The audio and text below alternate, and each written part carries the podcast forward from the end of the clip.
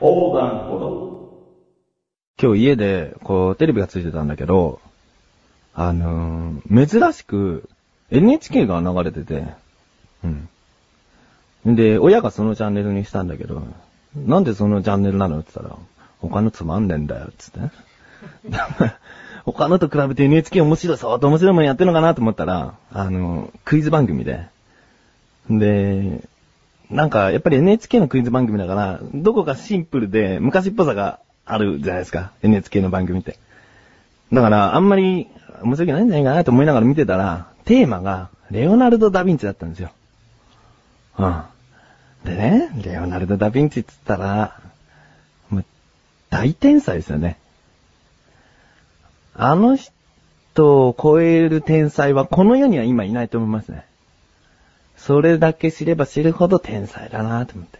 例えばね、こう絵にしても、あれだよ、あのーモナリザが有名じゃん。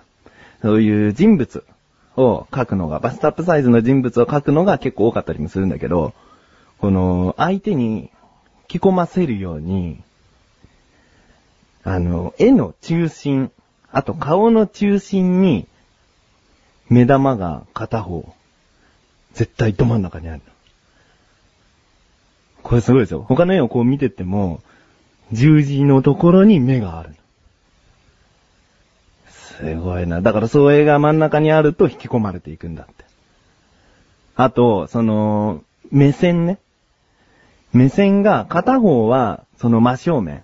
だから絵を見る人から見ればこっちを見てるんだけど、もう片方は斜め、ちょっと反対の、反対なんていうか離れたところを見てるから、こう視線がちょっとおかしいんだけど、それが人間としておかしくないような雰囲気が出てて、で、自然とこう、不思議な魅力を醸し出してしまうという。そういうのってさ、やっぱり心理学とかさ、そういうところもあるじゃん。まあだからダヴィンチはこの、ね、昔、禁止だった解剖とかをして、人間の構造をね、知って、こう、だから医学も知識あるんだ、あの人。すごいなと思って。まあそういう天才になりたかった。まあ天才になりたかったっていうのは努力して、努力してだと思うんだけどね。なんかちょっと、もっともっとなんか、生まれた時から、えー、そうだな、生まれた時から、あのー中国語が話せるぐらいの。うん、なんかそんぐらいの才能ね。生まれた時、おぎゃーおぎゃーじゃなくて、俺や俺はとか、ん？オラがオラかそれもないよ。オラカが生まれてオラカオラカだったら奇跡だけどさ。まあそんな感じでね。ちょっと人とこう変わったね、特徴を持って、それが天才と呼ばれるものであってね、生まれたかったな、と思って。だコツコツこういうことを頑張っていこうかな。というわけで、いきます第34回になります。菊池城のなだらか向上心。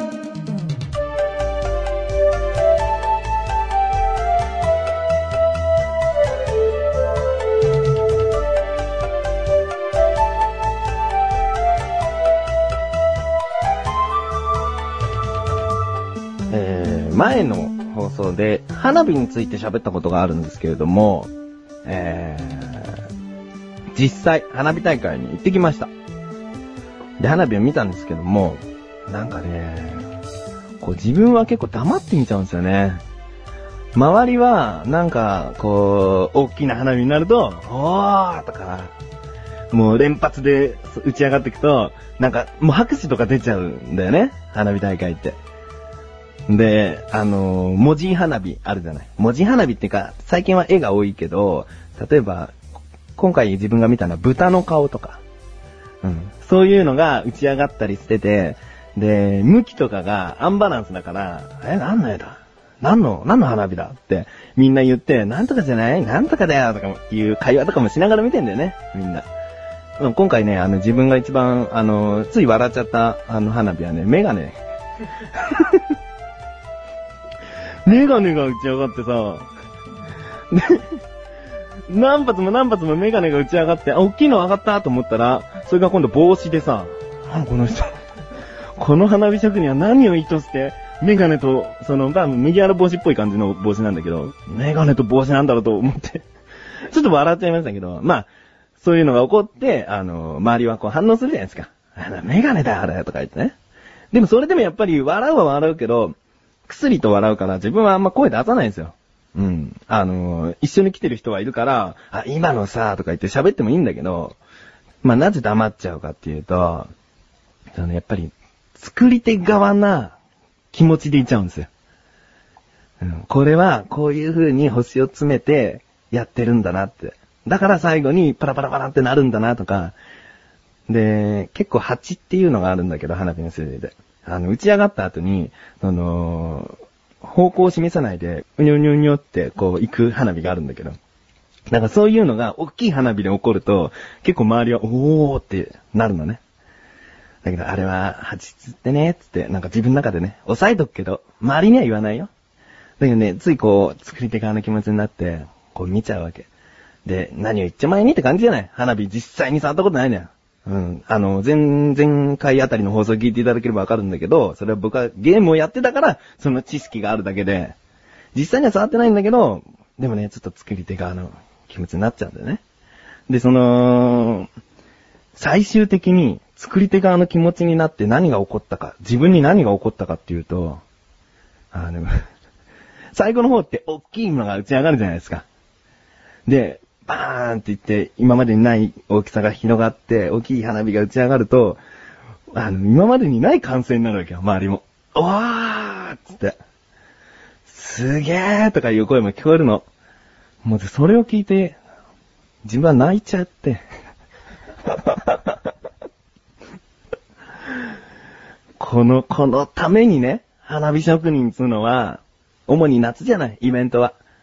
ね。そんで、きっとこのために、花火職人は一つ一つ、あの、周りからの見えない反応を、こう想像しながらね、こう作ってるんだと。実際打ち上げてるからって、やっぱり、あの、親方とか偉い人つのは現場にいなきゃいけないもんだから、あの、実際周りがどういう反応してるかっていうのは、作ってあげた後でさえも、わからないんです。だけど、これが届いてるといいなって思うと、涙が出てきちゃうんだよ。うん。あの、勝手にしろよって感じだよね。勝手に、勝手に感動してるよって話なんだけど、ああ、でもね、やっぱ職人っつうのはすごいね。あ自分も天才もそうだけど、職人にもなりたかったな。うん。頑張る。職人にはなれる気がする、将来。うん。だからこれからも頑張っていきます。アスレチック放送局って何？何ってうちらのことやけど。何をしているところなの？主にネットラジオやねって、すーちゃんあんたもやってるやん。スーちゃんがラジオやってんの？アコちゃんと？そうやで、もうめんどくさいなめんどくさがらないでよ。めんどくさがらないで、皆さん聞いてくださいよ。お、いつの間にか宣伝になってるやん。赤月鈴と吉田亜子がお届けする。アスレチック放送局。面白いのそれは分かれへんなえ、皆さん、怖い話とか、どうですかね？好きですかね？うん。そうですね。怖い話してくれって言われたら、自分はあんまり出てこないですね。うーん。でも、聞いたり、まあ怖い話というより、ホラー映画だったりっていうのは、えー、見たくなるときありますね。うん。そういうの嫌いじゃないですね。うん。で、今、夏じゃないですか。真夏じゃないですか。えー、なので、あの、ね、テレビでも怪談話とか、ちらほらやっておりますけども、え夏にそういった怖い話をするっていうのは、そもそもどうなんだと。うん。なんかもう夏と言ったら怪談話っていうのが、もう定着されてますけども、えー一体どうなのかというところでタイトルコールいきます。自力 80%! このコーナーでは日常にある様々な疑問や質問に対して自分で調べ自分で解決していくというコーナーでもあり、リスナーの方のご相談やお悩み解決をしていくというコーナーです。というわけで今回の疑問。夏に怪談話は科学的な根拠はあるの？うん。ということで、えー調べてきました。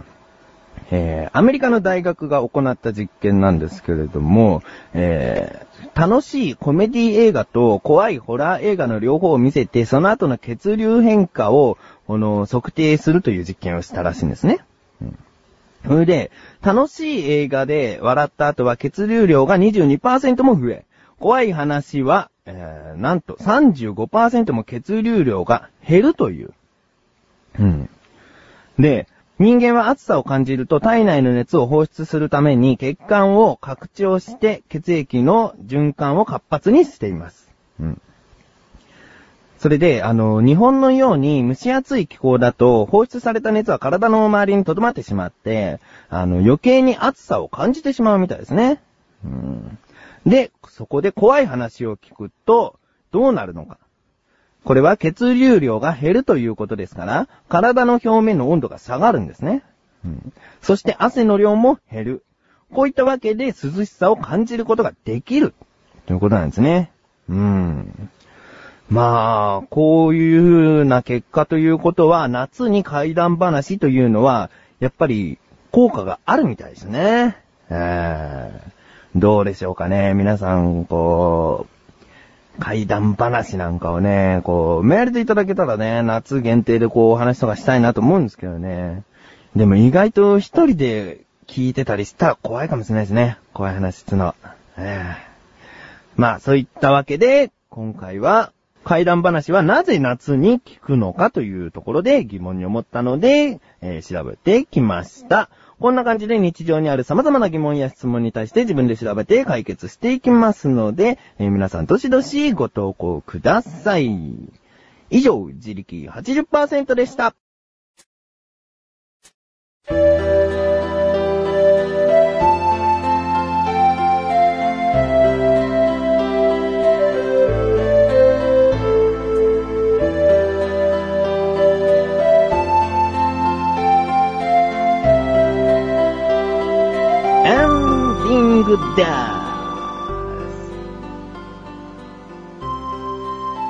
最近ね、ニコニコ動画をこう見てて、あの、ニコニコ動画って、犯罪かどうかわかんないけど、そのテレビの番組とかもアップされてるじゃないまあそういうのも、まあ見ちゃうんだけど、あの、自分で作ったオリジナル映像とか、オリジナル音楽とかを、こう、ね、こう、簡単に世間にお披露目できるサイトでもあるじゃないでね、歌があって、もうすごいなんか、自分は昔あのビジュアル系が好きだったから、その、とある歌と絵が配信されてて、それ聞いてもう何度も何度も聞いちゃって、頭から離れないんですよ。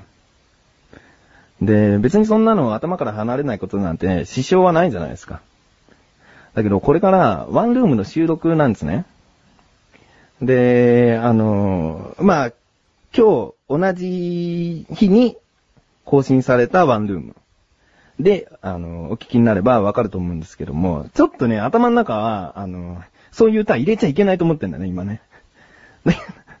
うん、それは、あの、ワンルームをお聞きになっていただければ。もう聞いた方は、あ、そうですね、みたいな。あビジュアル系の歌頭に入ってちゃダメですね、っては思う。うん。まあそういったわけで、ぜひ、ワンルームの方もお聞きください。最終回です。もう言っちゃうけど。うん。最終回なんですよ。だから、聞いてみてください。お知らせです。8月8日、また、この回が更新された日に、えーリンクページより、アスレチック放送局というサイトに行けるようになっております。こちらの方は自分が完全プロデュースしたサイトになっております。えーぜひ一度お聞きになっていただけたらと思います。ラジオ配信サイトなんでね。はい。というわけで、なだらか向上心は毎週水曜日更新です。ではまた次回。お相手は菊池翔でした。お疲れ様です。